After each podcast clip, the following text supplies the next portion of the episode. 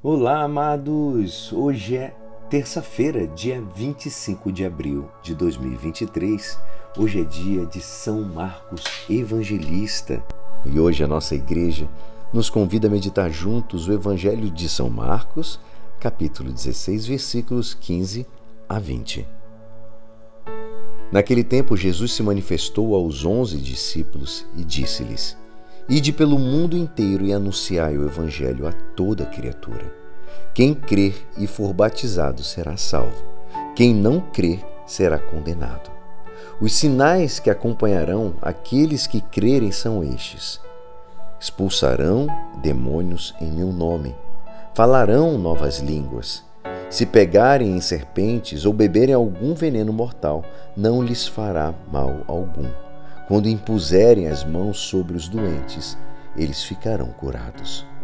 Depois de falar com os discípulos, o Senhor Jesus foi levado ao céu e sentou-se à direita de Deus.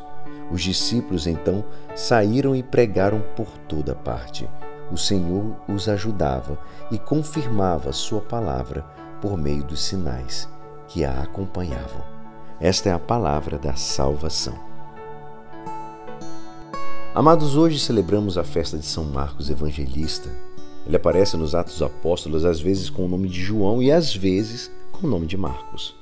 Ele é de Jerusalém e acompanhou Paulo e Bernabé na sua primeira viagem apostólica.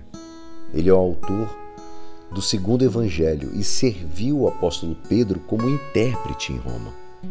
A pedido dos cristãos de Roma, escreveu o evangelho a partir das pregações próprio Pedro. Marcos é evangelista da fé. Ele insiste na fé que enfrenta a escuridão da realidade, que não é favorável ao surgimento da própria fé. Isso é muito atual. Vivemos tempos em que as condições são desfavoráveis ao surgimento da fé, amados. Assim foi desde sempre. A mensagem da fé se desenvolve exatamente em meio às, às dificuldades e às provas. Não devemos nos admirar nem nos desencorajar se experimentamos hoje condições adversas de fé. O evangelista Marcos, que o caminho de Cristo e também dos cristãos é o caminho da cruz. O centro do evangelho de Marcos é também o inesperado e paradoxal ato de fé do centurião romano que reconhece no Cristo que morre na cruz o Filho de Deus. Está ali em Marcos 15, 39. Ele diz assim: O centurião que estava em frente, ao ver como Jesus morreu, disse: Realmente, este é o Filho de Deus. Marcos compreendeu a realidade mais profunda do caminho doloroso de Jesus à luz da fé na ressurreição. O seu Evangelho nos ajuda a viver a nossa fé em meio aos sofrimentos, unicamente apoiados em Jesus.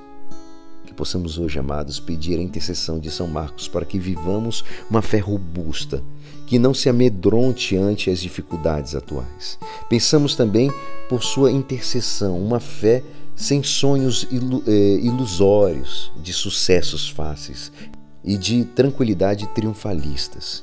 Pensamos uma fé fundada na certeza em que Deus cuida de nós e de que fomos chamados para a glória eterna em Cristo. E é assim, esperançoso que esta palavra poderá te ajudar no dia de hoje que me despeço.